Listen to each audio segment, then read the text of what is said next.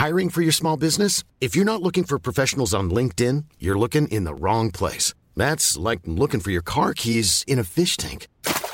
LinkedIn helps you hire professionals you can't find anywhere else, even those who aren't actively searching for a new job but might be open to the perfect role. In a given month, over 70% of LinkedIn users don't even visit other leading job sites. So start looking in the right place. With LinkedIn, you can hire professionals like a professional. Post your free job on linkedin.com slash people today.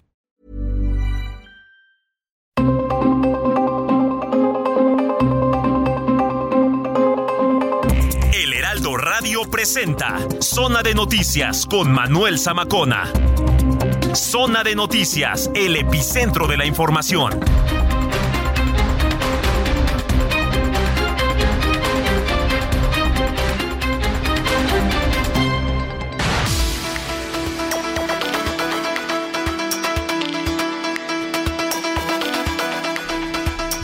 Son las 4 de la tarde en punto tiempo del centro de la República Mexicana. Señoras y señores, qué gusto que nos estén acompañando ya en esta tarde de martes, hoy que es 8 de noviembre del año 2022. Le damos la más cordial bienvenida aquí a Zona de Noticias a través de la señal de Heraldo Radio, de norte a sur y de sur a norte a través de toda la República Mexicana y en las diferentes frecuencias locales de Heraldo Radio hasta donde tenemos alcance y también allá en Estados Unidos a los que nos ven y nos escuchan eh, en Beaumont, Houston en Atlanta, en Chicago, en Corpus Christi, allá en Florida también. Muchos, muchos saludos y gracias por estar en sintonía en esta tarde calurosa aquí en la zona metropolitana del Valle de México, desde donde estamos transmitiendo Insurgente Sur 1271. Aquí está ubicada Torre Carrachi y al interior, pues las instalaciones de Heraldo Media Group, donde está esta bonita cabina en forma de pecera, que pocas así, ¿eh? la verdad. Digo, he visitado varias cabinas a lo largo de la carrera, pero pues eh, siempre se agradece tener una comunicación a través de un vitral con, con redacción y aquí con lo que es toda la producción. Y por cierto, usted la puede ver también aquí en nuestra transmisión web, también nos puede visitar en www.heraldodemexico.com.mx, le repito, www.heraldodemexico.com.mx, ahí se puede actualizar con eh, pues la coyuntura del día que por cierto pues eh, no hemos salido de una con el caso de Ariadna y ya entramos a otra con este pequeño que murió ahogado ahí en el colegio Williams. Murió ahogado en la alberca del colegio Williams. Eh, se está acusando de negligencia, se está protestando en la escuela. Los padres y madres de familia se reunieron incluso esta mañana ahí en el plantel ubicado en Mixcoac, pues para exigir justicia por el menor de edad que desafortunadamente fallece en la alberca. Vamos a tener todos los detalles y tratar de hacer contacto. Miren, en la mañana estábamos localizando a los familiares, pero bueno, por órdenes de la propia fiscalía y para no entorpecer los procesos, este, no van a dar declaraciones hasta que lo autoricen las autoridades. Bueno, pues eh, sin más, escríbanos arroba Samacona al aire, mándenos su punto de vista, comentarios, opiniones y sobre todo denuncias también, qué es lo que está ocurriendo en su calle, eh, en su municipio, en su alcaldía, unidad habitacional, háganoslo saber, arroba Samacona al aire y aquí le vamos a estar dando seguimiento ante las autoridades, por supuesto, porque también somos una voz para usted. Pues sin más, cuando son las 4 de la tarde con 3 minutos, yo soy Manuel Samacona y vamos con lo más importante hasta el momento.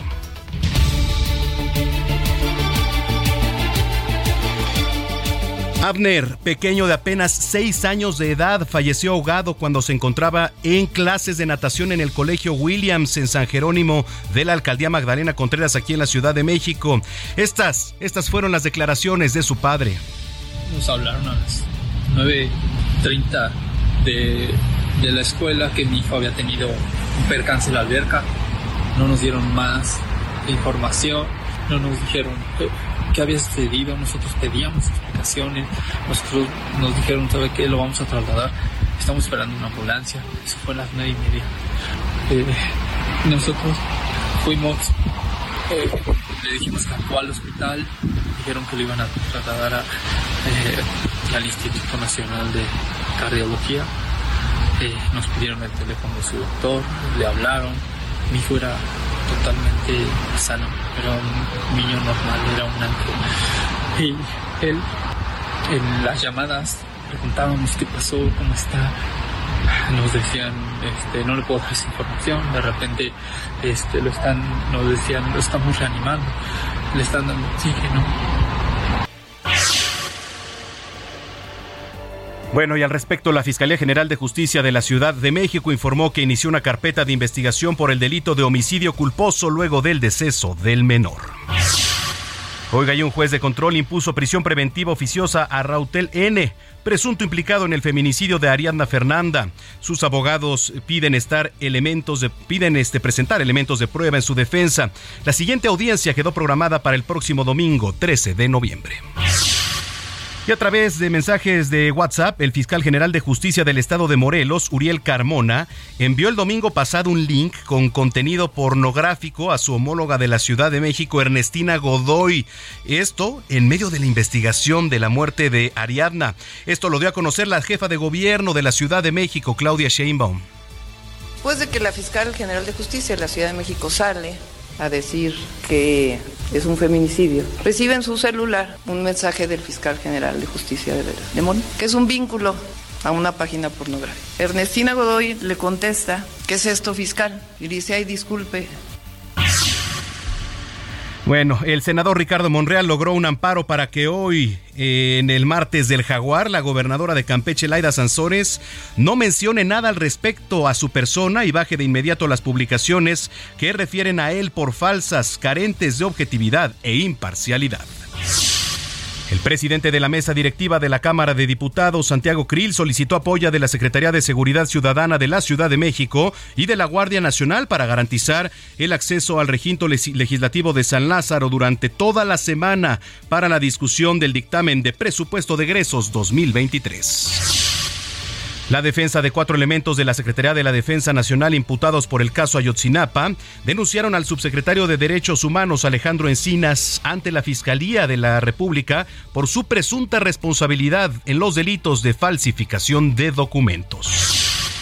Los estudiantes de escuelas de Chiapas, Veracruz e Hidalgo que presentaron cuadros de desmayos, vómitos, entre otros síntomas, no fueron a causa de intoxicación con drogas. Esto ya lo aseguró la Secretaría de Seguridad y Protección Ciudadana encabezada por Rosa Isela Rodríguez. Las pruebas toxicológicas tomadas a los estudiantes resultaron negativas a metanfetaminas, a marihuana, a cocaína y a opiáceos así como a otras sustancias como solventes, arsénicos, cianuro y fósforos. Durante su conferencia mañanera, el presidente Andrés Manuel López Obrador aseguró que el consejero presidente del INE, Lorenzo Córdoba, es pieza clave de bloqueo opositor, asegurando que fue, que fue impulsado para simular una democracia en México por parte del grupo conservador. En temas internacionales, ojo, los estadounidenses votan hoy en las elecciones de mitad de mandato, en las que los republicanos buscan obtener una mayoría en el Congreso. Están en juego prácticamente toda la Cámara de Representantes, un tercio del Senado y una serie de cargos de gobernantes y también se van a celebrar referéndums sobre el derecho al aborto en cuatro estados que son California, Vermont, Kentucky y Michigan. El presidente de Turquía, Recep Tayyip Erdogan, anunció que volverá a reunirse este mes con el primer ministro sueco Ulf Kristersson. Esto para intentar persuadir a Turquía de que ceda en su oposición para que el país ingrese a la OTAN. En los deportes, la Federación Mexicana de Fútbol dio a conocer que Jesús Manuel el Tecatito Corona se va a perder el Mundial de Qatar 2022 debido a la lesión que lo mantiene lejos de los terrenos de juego desde hace varios meses. Vamos a enlazarnos a las calles de la Ciudad de México. Eh, ya está nuestro compañero Alan Rodríguez. Adelante, Alan, que nos tienes. Buena tarde. Hola, ¿qué tal Manuel? Amigos, muy buenas tardes. Acaba de finalizar una conferencia de prensa por parte del secretario de Seguridad Ciudadana, Omar García Harfush, quien estuvo acompañado por José Luis Cervantes Martínez, quien es fiscal general de justicia del Estado de México, y el maestro Rodrigo Siegfried Martínez Celis, quien es titular de la Secretaría de Seguridad del Estado de México. Ellos destacaron la participación en conjunto de las tres instituciones para brindar seguridad, seguridad a los habitantes tanto de la zona del municipio del Estado de México como de la capital del país y comentaron que han realizado ya más de 50 operaciones de alto impacto con las cuales se logró neutralizar a más de 100 objetivos, todos estos enfocados al trabajo para detener a los principales generadores de violencia en la frontera del Estado de México y de la capital del país. Derivado de las investigaciones y de los trabajos en conjunto, se logró, destacan ellos, la detención del Hércules, un operador de diversos cárteles de la droga, quien trabajaba en la zona de Azcapotzalco, la alcaldía Gustavo Madero, Miguel Hidalgo, el municipio de Naucalpan y Tlanetpantla. Él era uno de los principales generadores de violencia en la zona norte, líder de una célula delictiva dedicada a la venta, distribución de drogas, extorsión, cobro de piso y préstamos gota a gota. Asimismo, nos comentaron de la detención de una banda conocida como Los Gastones, quienes fueron detenidos en la colonia Victoria de la alcaldía Gustavo Madero y esta estaba conformada por ciudadanos extranjeros. Ellos se dedicaban principalmente al narcomenudeo y a la extorsión de comerciantes, es decir, de todas las personas ambulantes y que tienen algún negocio en esta zona de la Gustavo Madero. Y por último, finalizaron con la captura de la patrona, líder de una célula de la Unión de Tepito, dedicada a la falsificación de dinero. Todos estos son los trabajos que ha realizado la Secretaría de Seguridad Ciudadana en conjunto con autoridades del Estado de México y que están brindando mayor seguridad y mayor eficacia en, en cuanto a la lucha en contra de la delincuencia. Es lo que informaron en esta conferencia de prensa y es el reporte que tenemos. Bueno, estamos pendientes. Gracias, Alan. Muy buenas tardes. Buenas tardes, Alan Rodríguez. Fue culpa tuya, ni tampoco mía fue culpa de la monotonía. Nunca dije nada, pero me dolía. Bueno, Gerard Piqué y Shakira ya emitieron un comunicado en el que aseguran haber llegado a un acuerdo con respecto a la custodia de sus hijos. De acuerdo con fuentes cercanas a la cantante colombiana, será ella quien se quedará con Sasha y Milán en su residencia allá en Miami, Florida, en Estados Unidos.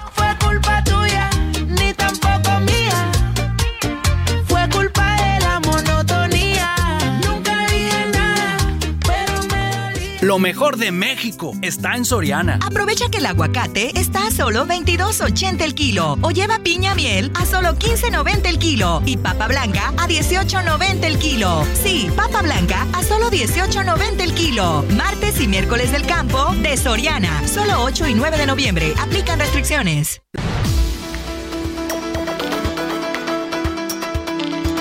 Bueno, ya son las 4 de la tarde con 12 minutos en el tiempo del centro. Vamos a entrar de lleno en la información. Abner, este pequeño de apenas 6 años de edad, falleció ahogado cuando se encontraba en clases de natación en el colegio Williams. Qué caso, de verdad. Qué tragedia. Gerardo Galicia le ha estado dando seguimiento al tema. Adelante, Gerardo. Ahí nos escuchas, Gerardo. sí, adelante, Jerry, ya te escuchamos.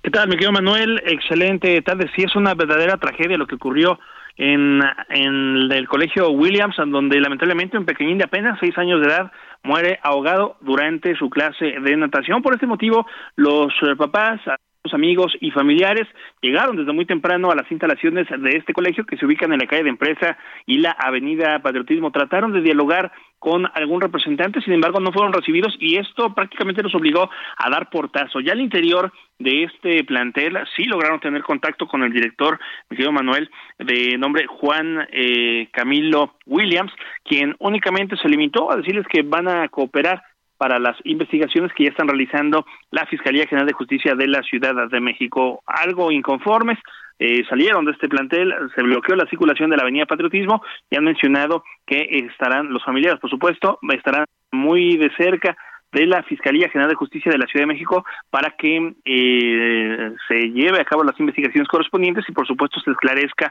la muerte de este pequeño. Lo que están pidiendo los padres de familia es que se les dé acceso a las cámaras de seguridad del área de la alberca para saber eh, cómo fue que ocurrió este lamentable accidente. Se menciona de manera extraoficial, Manuel, que al momento de la clase había por lo menos ocho adultos, sin embargo, eh, no se tiene dato alguno de cuál fue su reacción y de hecho únicamente alguno de los papás ha logrado dialogar con eh, otros de los compañeros del pequeño Arner y le han mencionado que fue una maestra de español quien le brinda los primeros auxilios a este pequeño de tan solo seis años. Por ello, eh, quieren y exigen eh, tomar parte de la investigación y poder apreciar las cámaras de seguridad de este colegio. Cabe mencionar que también la jefa de gobierno, Claudia Sheinbaum, ha tenido contacto ya con la familia afectada, ha mencionado la fiscalía les va a brindar toda, todas las facilidades para poder esclarecer este caso. Y fue así como se retiraron de este plantel, no sin antes eh, amenazar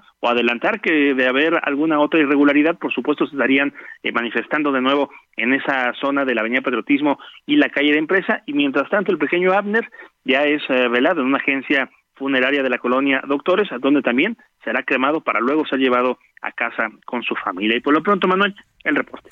Bueno, pues de concretarse y de asegurarse lo que nos estás comentando, imagínate ocho adultos ahí alrededor de una alberca, pero pues ahí está la prueba de que siendo pequeño sobre todo, pues no se debe descuidar ni un segundo ahí tratándose de, de una alberca de clases de natación en donde pueden ocurrir estos hechos. Gracias, Gerardo.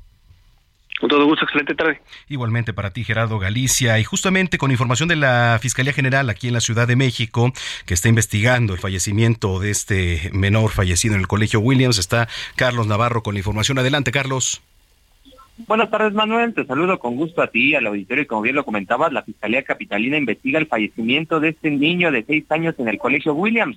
Es por ello que inició una carpeta de investigación por el delito de homicidio culposo por otras causas, posiblemente ocurrido al interior de un plantel educativo privado en la alcaldía Magdalena Contreras.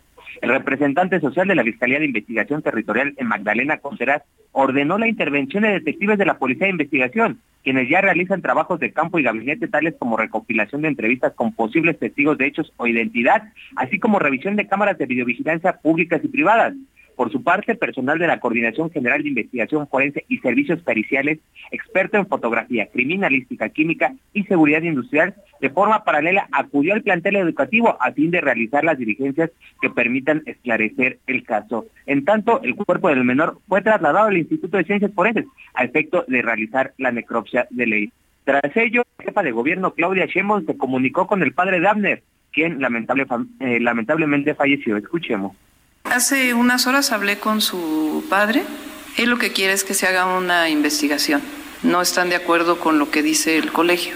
Entonces pidió que se hiciera una investigación y la fiscalía ha abierto una carpeta de investigación y pues lo que procede en este caso y de parte nuestra ofrecerle pues todo el apoyo a la familia, nuestra solidaridad por este pues, lamentable hecho muy triste y, y ofrecerles todo nuestro apoyo. Así es que desde el gobierno capitalino van a estarle dando seguimiento a este lamentable fallecimiento del menor Abner. Manuel, esta es la información que te tengo. Gracias por la información, Carlos. Hasta luego, buenas tardes. Muy buenas tardes, Carlos Navarro. Bueno, vamos a estar pendientes de este tema. Eh, cambiando de información, desde el Senado están pidiendo que sea investigado el fiscal de Morelos, Uriel Carmona, por el caso de la joven Ariadna Fernanda. Misael Zavala, adelante. Se nos cayó la comunicación. Ahorita vamos a recuperar la comunicación con Misael Zavala, pero bueno, es otro de los temas. Y mire, le hemos estado dando seguimiento a ese otro caso que, que se presenta hoy, el del pequeño, pero más adelante le voy a platicar porque mm, casi no hemos tocado el tema. La madrugada del pasado miércoles 26 de octubre también fue clausurado el restaurante Juca, allá en Santa Fe, porque se dio a conocer en redes sociales que el viernes 21 de octubre una joven fue drogada al interior del lugar ubicado ahí en la alcaldía de Coajimalpa. Esto se lo voy a platicar un poquito más adelante. Creo que ya tenemos ahí en la línea telefónica a Misael Zavala desde el Senado de la República. Adelante, Misael. Manuel, buenas tardes, buenas tardes al auditorio. Efectivamente, pues senadores de Morena exigieron que la Fiscalía General de la República atraiga el caso de la joven Ariadna Fernanda, presuntamente asesinada en la Ciudad de México y encontrada en una autopista en Morelos, así como también los senadores pidieron una indagatoria al fiscal de Morelos, Uriel Carmona. La legisladora morenista Olga Sánchez Cordero se sumó al llamado que realizaron sus eh, compañeras Lucimesa, Mónica Fernández Balboa y también Marta Lucía Micher, así como el senador César Cravioto, quienes pues mostraron su preocupación por la acción de atracción de la Fiscalía General de la República del caso de feminicidio acontecido en Morelos. Asimismo, solicitaron directamente ya al Congreso eh, de Morelos que cite a comparecer al titular de la Fiscalía General de Justicia de dicha entidad, Uriel Carmona, a efecto de rendir cuentas y se esclarezca el caso. La senadora Olga Sánchez Cordero condenó que los fiscales estatales pues revictimizan a las mujeres y que no haya una verdadera justicia con perspectiva de género. También el senador César Cravioto pidió que se pase los de los hechos, perdón, de los dichos a los hechos para iniciar prácticamente pues un desafuero contra el fiscal Uriel Carmona y que se ha investigado por presuntamente encubrir el feminicidio de Ariadna Fernanda. Manuel, hasta que le Muchas gracias, Misael. Gracias, buena tarde. Muy buena tarde. Oiga, eh, cuatro elementos de la Secretaría de la Defensa Nacional denunciaron ante la Fiscalía General de la República a Alejandro Encinas por falsificación en temas de documentos ahí en el caso Yotzinapa. Paris Salazar, adelante. Buenas tardes, Manuel, amigas, amigos del Lealdo de México. Este martes, la defensa de cuatro elementos de la Secretaría de la Defensa Nacional imputados por el caso Ayotzinapa denunciaron al subsecretario de Derechos Humanos Alejandro Encinas ante la Fiscalía General de la República por su presunta responsabilidad en los delitos de falsificación de documentos contra la Administración de la Justicia y falsedad de declaraciones. En conferencia de prensa, los abogados César Omar González y Alejandro Robles expusieron que las que pudieron participar en estos delitos. Vamos a escuchar cómo lo dijo el abogado César Omar González. En atención a todo lo narrado, el día de hoy es que nuestros cuatro defendidos han denunciado penalmente ante la Fiscalía General de la República los hechos hoy expuestos ante ustedes y en contra de quién o quienes resulten responsables por la fabricación y el uso de evidencias falsas en la emisión de un informe oficial de la Comisión de la Verdad y en las indagatorias y procesos que se están ventilando. El abogado César Omar González dijo que el subsecretario Alejandro Encinas debe renunciar y separarse de esta investigación, ya que contiene eh, algún conflicto de interés. Vamos a escuchar cómo lo dijo el abogado. Es momento de poner fin a esta larga carrera de impunidad, encubrimientos y oportunismo político. Consecuentemente, consideramos indispensable, así como el entonces fiscal encargado de las investigaciones del caso, Omar Gómez Trejo, se separó de cargo recientemente, hoy el subsecretario Encinas debería de hacer lo mismo ya que además de tener un claro conflicto de interés, su permanencia en el cargo de la comisión solo puede ir en detrimento de la verdad y de la justicia. Su conducta ha viciado el procedimiento de manera quizás irreparable y cada día que permanece al frente de la comisión seguirá destruyendo la confianza de los familiares, de las víctimas y de la sociedad mexicana. Los abogados agregaron que Alejandro Encinas utilizó las capturas de pantallas de mensajes telefónicos para concluir que el general Rodríguez Pérez dio la orden de desaparecer a seis estudiantes, señalamiento que va en contra del debido proceso y la presunción de inocencia. Manuel, información que tengo. Bueno, ahí está la información. Gracias, París. Buenas tardes. Buenas tardes, París Salazar. Ya le platicaba que el presidente Andrés Manuel López Obrador llamó cretinos, o sea, le llamó a ustedes cretinos a los que van a ir a la marcha de eh, el próximo fin de semana en defensa del Instituto Nacional Electoral. Entonces, bueno, eh, Noemí Gutiérrez con la información. Adelante, Noemí. Hola, muy buenas tardes. Pues hoy en la conferencia de prensa matutina el presidente López Obrador pues se refirió a los que están convocando a la marcha para defender al instituto este 13 de noviembre. Los llamó cretinos y corruptazos. También criticó que el, antropólogo y sociólogo Roger Bartla, otro de los convocantes a la marcha y que fue parte del Partido Comunista y también marxista, pues ahora está dando este viraje y está apoyando al bloque conservador. Dijo que siempre hay cambios en la gente de izquierda y que al final de su vida pues están cambiando de ideología. También López Obrador criticó que el principal convocante a la marcha sea Claudio X González, ya que su papá Claudio X Laporte pues fue una especie de fue parte del bloque conservador. También señaló que al bloque conservador no le importa que se estén gastando al año hasta 20 mil millones de pesos en elecciones y tampoco les importa tener 500 diputados cuando se puede reducir a 300. Dijo que a ellos les conviene tener más diputados plurinominales porque así están apoyando las políticas que no están favoreciendo al pueblo, además de que mantienen el control del tribunal y del consejo eh, y del consejo del INE. También criticó que todos los que están convocando a esta marcha, pues es lo que quieren que se establezca eh, para retomar el poder y están criticando un, pequeño problema con la comunicación. El presidente también dijo que están acusando a su gobierno que quiere desaparecer al instituto, además de que lo están señalando de que se podría realizar un fraude para 2024. Sin embargo, dijo, en su gobierno no somos iguales y no se van a apoyar estas políticas neoliberales que se tenían en otros gobiernos. Manuel, la información que te tengo. ¿Qué tal? Bueno, pues ahí está. Vaya declaraciones por parte del presidente. Gracias y estamos al pendiente, Noemí. Buenas tardes.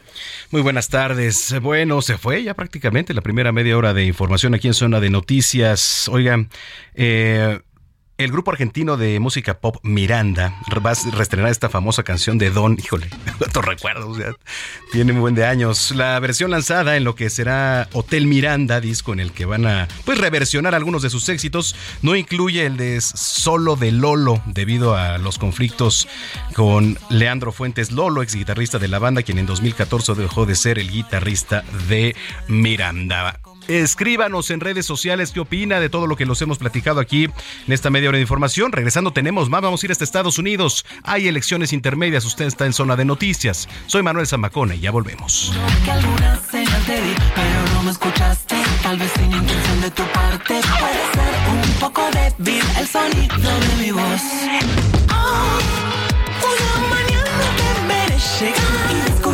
que yo solo ya no estoy mejor. Vamos a una pausa y regresamos con Manuel Zamacona a Zona de Noticias.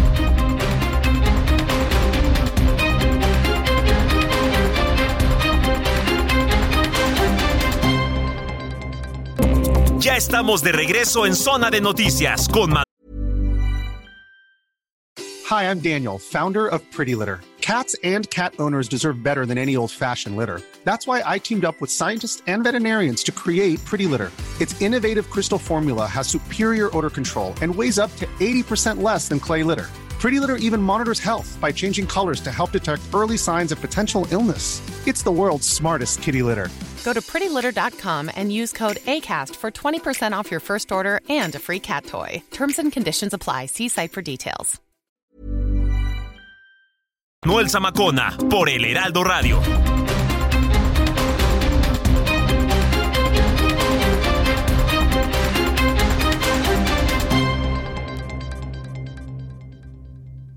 Soriana encuentras la mayor calidad. Lleva pollo entero fresco a 39.90 el kilo y milanesa de res pulpa blanca a 164.90 el kilo. O compra uno y lleve el segundo al 50% de descuento en queso Filadelfia de 200 gramos. Soriana, la de todos los mexicanos. A noviembre 9, aplica restricciones.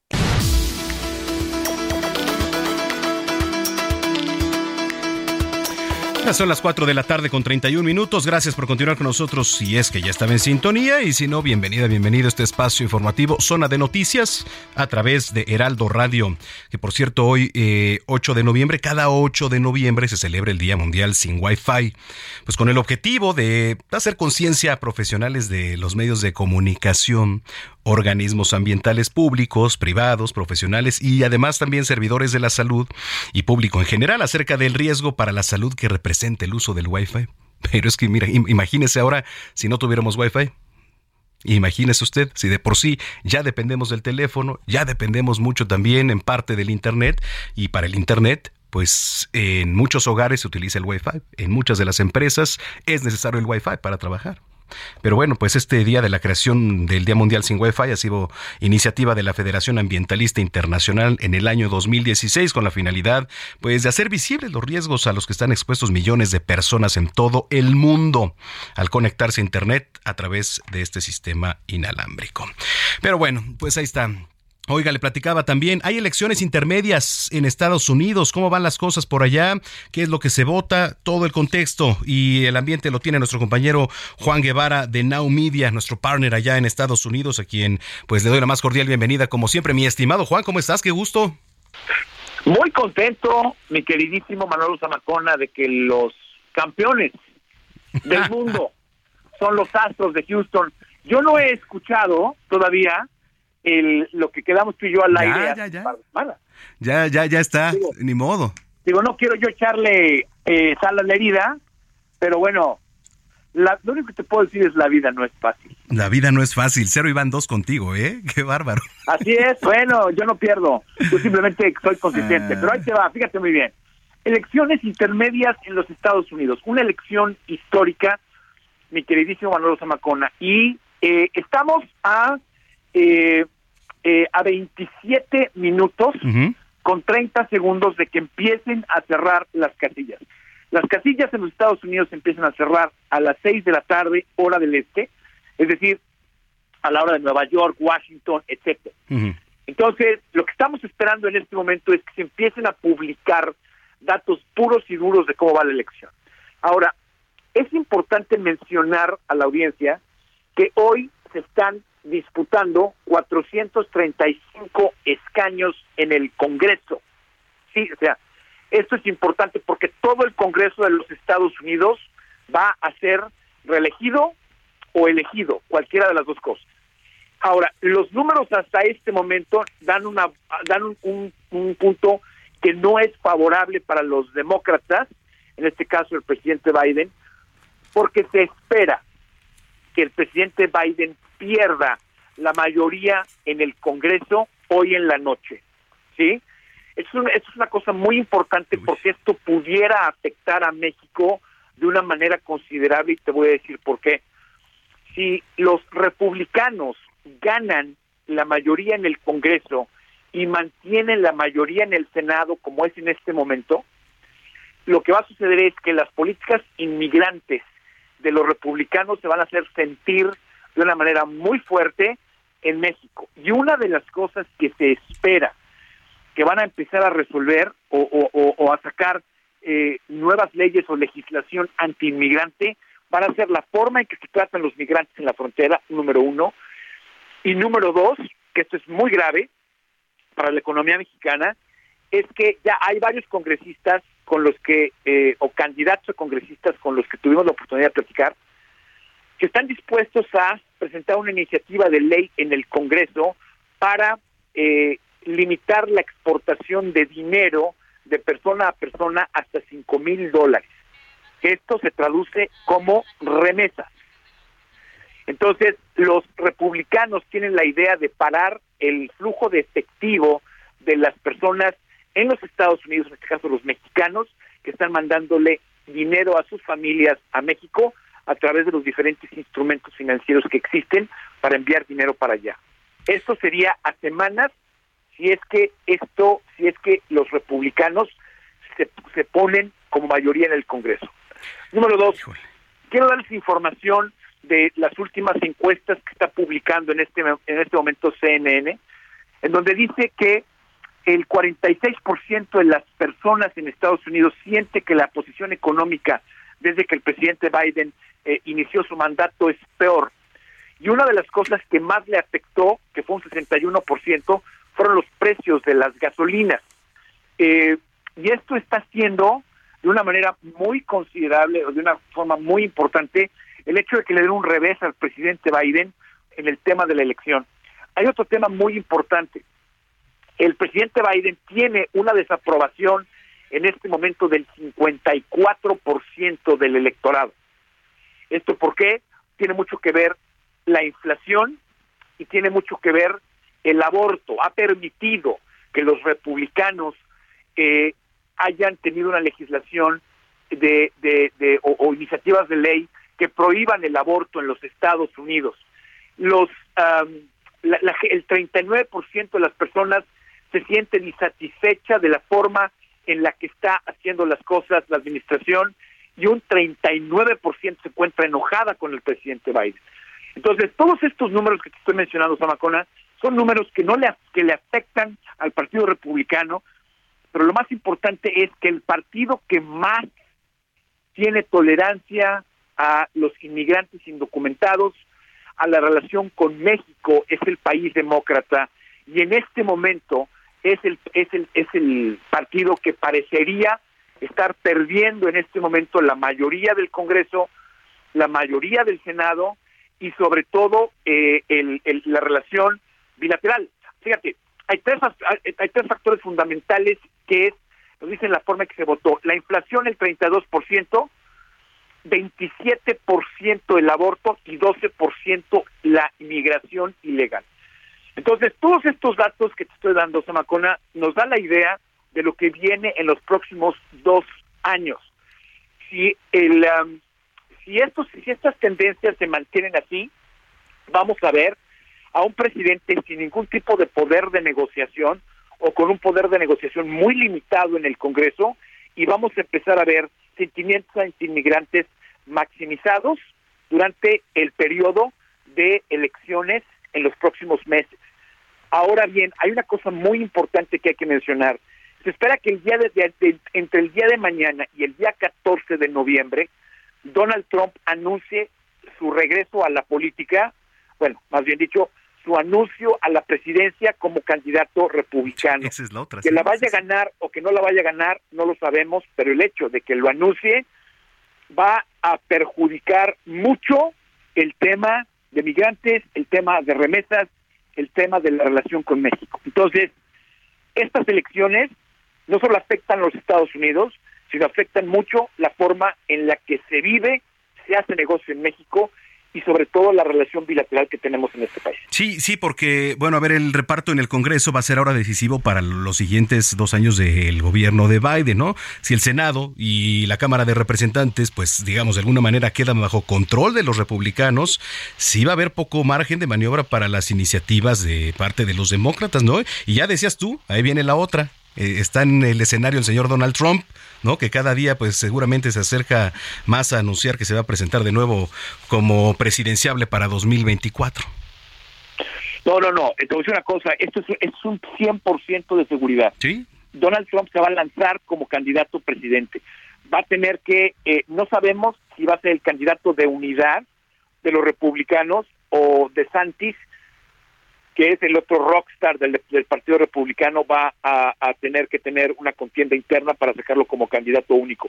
Yo creo que la gente va a ir por Trump, los republicanos van a defender a Trump y vamos a tener una política pues muy exacerbada de un tema antiinmigrante, que eso es lo que debe de preocupar a México, porque eso es lo que Trump es, es un presidente que no quiere a los inmigrantes, ahí sí lo discrimina, no importa el país que sean, pero de México les tiene un cariño muy especial, los quiere fuera del país.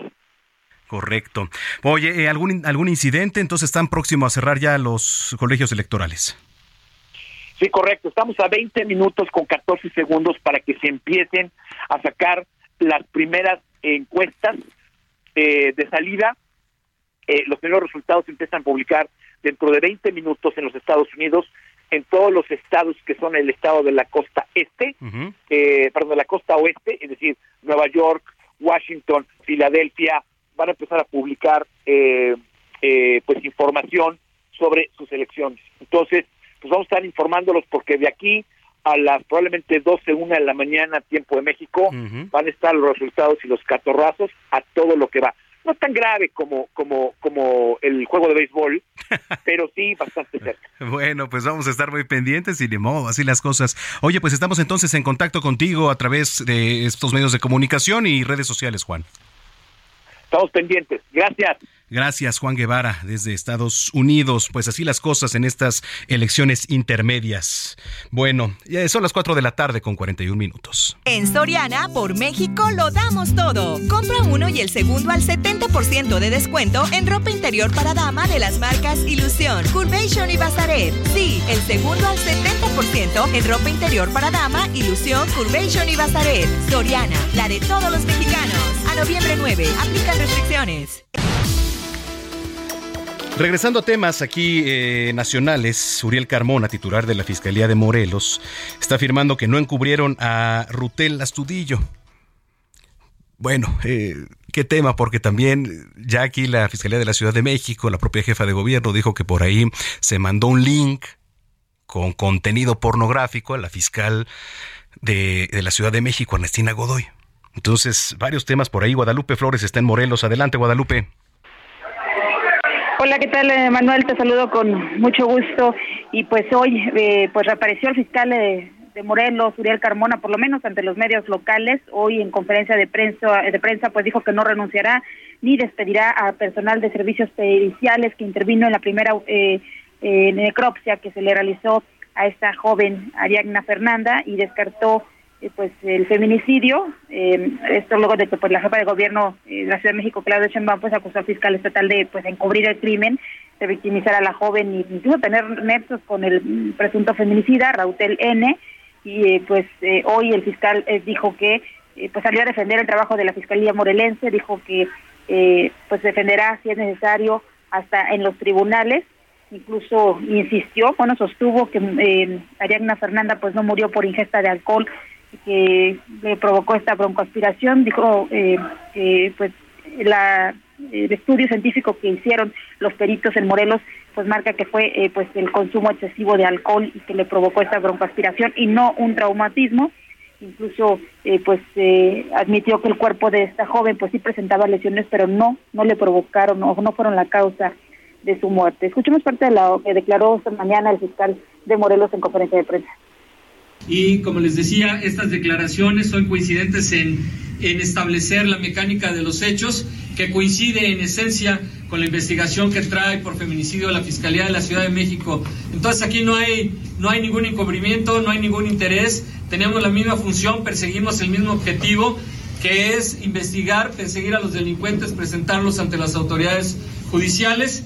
Tenemos el mayor de los respetos por el trabajo que hace la Fiscalía hermana, Fiscalía Hermana de la Ciudad de México.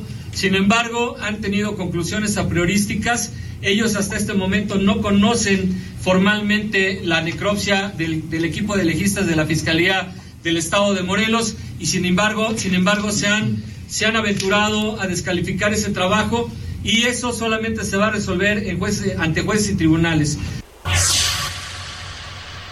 Pues ahí está lo que dijo el fiscal, que han descalificado el trabajo de la Fiscalía de Morelos. Insistió pues que no tiene ninguna relación eh, con el presunto feminicida, Raúl, L, Raúl N. Dijo incluso es imposible y que seguirá trabajando la Fiscalía con valor y mucho respeto. La información, Manuel. Sí, está montado, pues, está montado ahí en la versión.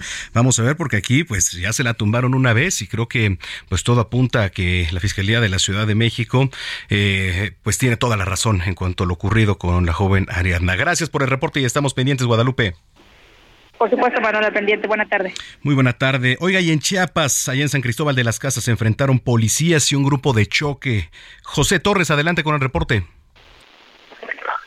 Manuel, buenas tardes, te saludo con gusto. Eh, bueno, situación la que se vivió hoy en San Cristóbal de las Casas en torno a la reacción de estos eh, disidentes que llegaron hasta el Palacio Municipal, incendiaron un vehículo que estaba a las afueras de este inmueble municipal y también otros históricos que se encuentran en la mancha urbana de San Cristóbal de las Casas. Esto orilló a que las fuerzas federales, principalmente la Guardia Nacional y también policías estatales, desplegaran un fuerte operativo para detener al menos a una veintena de sujetos que a bordo de motocicletas realizaron disparos, bloqueos a los accesos principales al casco urbano de San Cristóbal y detonara esta situación en caos total. Hasta el momento, las autoridades aquí en Chiapas han informado que la situación está controlada, sin embargo, el caos que se generó ciudadano pues ha orillado a que muchas familias permanezcan al interior de sus viviendas este día y San Cristóbal luzca desolado en este martes cuando se registran estos hechos. Los disidentes lo que protestaban, Manuel, era que eh, la liberación de uno de sus líderes indígenas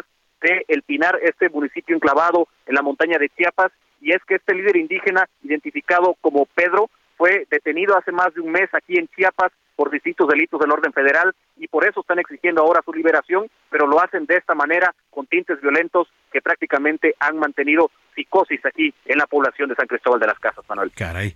Bueno, así la situación por allá. Te agradezco mucho el reporte, José. Pendientes, Manuel, muy buenas tardes. Pendientes, José Torres desde Chiapas. Y desde ahí vámonos con Federico Guevara hasta Chihuahua, porque el secretario de Gobernación, Adán Augusto, visitó el Congreso de Chihuahua. Cuéntanos los detalles, por favor, Federico. Desde muy tempranas horas, buenas tardes, el secretario de Gobernación, Adán Augusto López, arribó a esta ciudad capital, sostuvo una reunión, breve reunión con la gobernadora del estado, en donde la gobernadora le planteó el por qué esa reducción de 433 millones de pesos y a manera de, reclamo le dijo que por qué le habían asignado cuatro mil millones de pesos al ex gobernador Javier Corral en base a su a su presupuesto que ahora ya eh, la, lo tuvo que pagar. También le exigió un poco o un mucho, para así decirlo, la ayuda para los casi de tres mil migrantes venezolanos que se encuentran en la frontera norte y que, bueno, hasta el momento Estado y municipios han hecho cargo de la alimentación y de un poco o mucho cargo de estos migrantes y tema y asunto que se está saliendo de control. Posteriormente se trasladó el secretario de Gobernación al pleno del hemiciclo, al pleno del Congreso del Estado, en donde por espacio de 10 minutos se explicó las causas y motivos por cuáles se debe de aprobar esta reforma que permite a la Guardia Nacional estar, este, bueno, estar permanentemente en calles. Eh, después de un posicionamiento de varios partidos políticos, una cosa curiosa y no se sabe aún si fue por el efecto de la visita o una gestión protocolaria, el Congreso del Estado el día anterior en la Comisión eh, de Asuntos Constitucionales ya había dado un no rotundo a avalar esta reforma.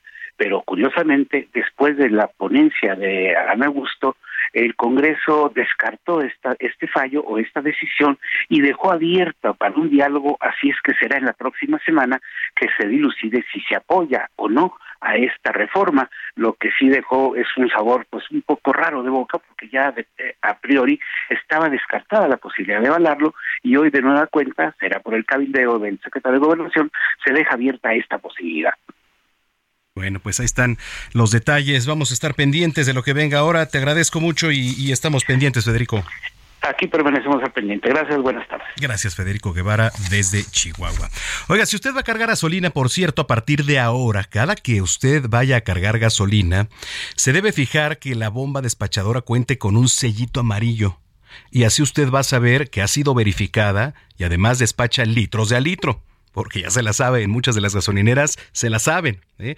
Así que recuerde que eh, el sello amarillo va a verificar que eh, se despache litros de a litro, como formalmente se le llama. Esto lo publica Profeco ahí a través de un video. Incluso sale Ricardo Sheffield, ahí el titular de Profeco en su carro, se baja, etcétera. Pero bueno, esto se publica también ya de manera oficial por la Profeco.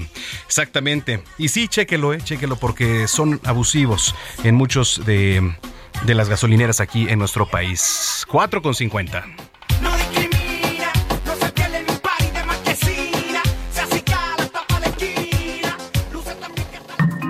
Salud con el doctor Manuel Lavariega.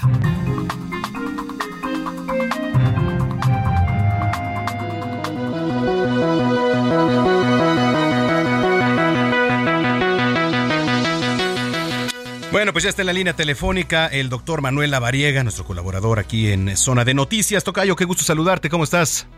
Querido amigo, el gusto es mío. Es un honor estar aquí con todos ustedes para poder platicar del ovario poliquístico esta tarde. Síndrome del ovario poliquístico. Vamos a empezar por la definición, por favor.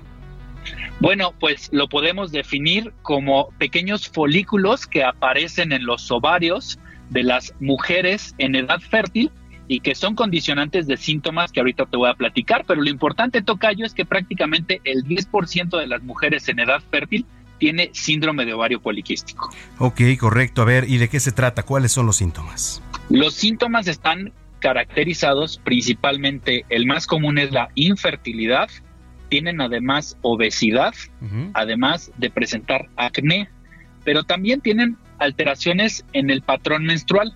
Regularmente las mujeres pueden llegar a presentar algo que se llama amenorrea, que es no hay periodos menstruales, pueden presentar ciclos irregulares. Regularmente las mujeres menstruan cada 28 o 30 días, pero en estos casos pueden llegar a presentar incluso dos o tres meses sin menstruaciones o pueden llegar a presentar sangrados irregulares. Entonces, esto genera un impacto importante en la calidad de vida de las mujeres porque justamente estos periodos menstruales son muy, muy irregulares. ¿Esto puede llegar a ser grave, doctor? Fíjate que impacta más bien la calidad de vida de las mujeres, porque como son mujeres que a pesar de hacer dietas, a pesar de alimentarse bien, tienden a ser obesas o tienden a presentar sobrepeso y esto les genera resistencia a la insulina, les presenta mucho vello corporal que se llama hirsutismo, incluso en las mujeres pueden llegar a presentar vellitos gruesos, negros, así como si fuera una barbita aislada, solita, o muchos vellitos, e incluso pueden llegar a generar así como barba, eh, o bigotito y entonces es importante pues vigilar estos síntomas porque están relacionados al ovario poliquístico y además les genera un impacto importante ya cuando quieren embarazarse porque no pueden embarazarse. Oye, eh, ¿cómo se puede tratar? Regularmente utilizamos algunos medicamentos que disminuyen la resistencia a la insulina, utilizamos algunos medicamentos incluso anticonceptivos que nos favorecen a poder regular estos periodos menstruales y con esto se controlan bien, pero en algunos casos requieren de manejo eh, diferente, incluso quirúrgico, para poder retirar esos quistes cuando son muy grandes, porque incluso pueden llegar a complicarse, pueden torcerse, pueden sangrar, pueden generar eh, condiciones quirúrgicas agudas. Entonces, por eso es fundamental hacer seguimiento, diagnóstico, revisiones. Quien trata este padecimiento es el ginecólogo o la ginecóloga y básicamente se diagnostican prácticamente la mayoría de los casos con un ultrasonido, ya sea en el abdomen o un ultrasonido transvaginal, para poder hacer la detección de estos quistes o de estos folículos en los ovarios. Correcto. Finalmente, ¿alguna recomendación, doctor? La recomendación más importante es no automedicarse. Si presentan algunos de estos síntomas, acudir con su médico de confianza, con su ginecóloga, con su ginecóloga, porque esto puede llegar a generar un impacto importante en la calidad de vida y sobre todo también pues el estigma social que pueden llegar a presentar las mujeres que tienen sobrepeso, que tienen algo que se llama acantosis nigricans, que es el cuello negrito o los codos negros o más pigmentado por eh, este tema de resistencia a la insulina. Entonces, con, una, con un seguimiento adecuado y revisiones periódicas podemos disminuir de manera muy considerable todos estos síntomas. Correcto. Bueno, redes sociales, doctor Manuela Variega. Me pueden encontrar como DR, doctor abreviado, DR La Variega Sarachaga. Ahí estamos listos. Justo subimos un videito a redes sociales para que puedan conocer más de este tema. Así que los invito a seguirme para que podamos platicar. Cualquier duda que tengan, con todo gusto, a título personal, les respondemos. Muchísimas gracias y nos escuchamos el fin de semana. Claro que sí, un fuerte abrazo para ti, para todo el auditorio y también para toda la cabina. Gracias, es el doctor Manuel Lavariega aquí en Zona de Noticias. Pues nos vamos, muchísimas gracias a nombre de toda esta gran producción, les agradecemos su preferencia, esto fue Zona de Noticias, nos esperamos mañana en punto de las 4 de la tarde, aquí a través de la señal de Heraldo Radio. Yo soy Manuel Zamacona, arroba Zamacona al aire, pásela bien y hasta entonces. Y sin embargo paso el tiempo yéndome.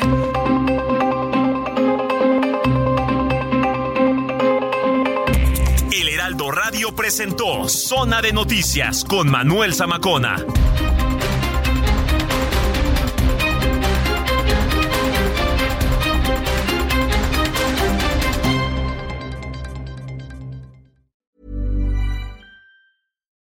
Would you like to look five years younger? In a clinical study, people that had volume added with Juvederm Voluma XC in the cheeks perceived themselves as looking five years younger at six months after treatment. Look younger, feel like you. Add volume for lift and contour in the cheeks with Juvederm Voluma XC. Reverse signs of aging by adding volume to smooth laugh lines with Juvederm Volure XC. For important safety information and to find a licensed specialist, visit juvederm.com. That's J U V E D E R M.com. Not for people with severe allergic reactions, allergies to lidocaine, or the proteins used in Juvederm. Common side effects include injection site redness, swelling, pain, tenderness, firmness, lumps, bumps, bruising, discoloration, or itching. There's a risk of unintentional injection into a blood vessel, which can cause vision abnormalities, blindness, stroke, temporary scabs, or scarring. Talk to a licensed specialist to find out if it's right for you.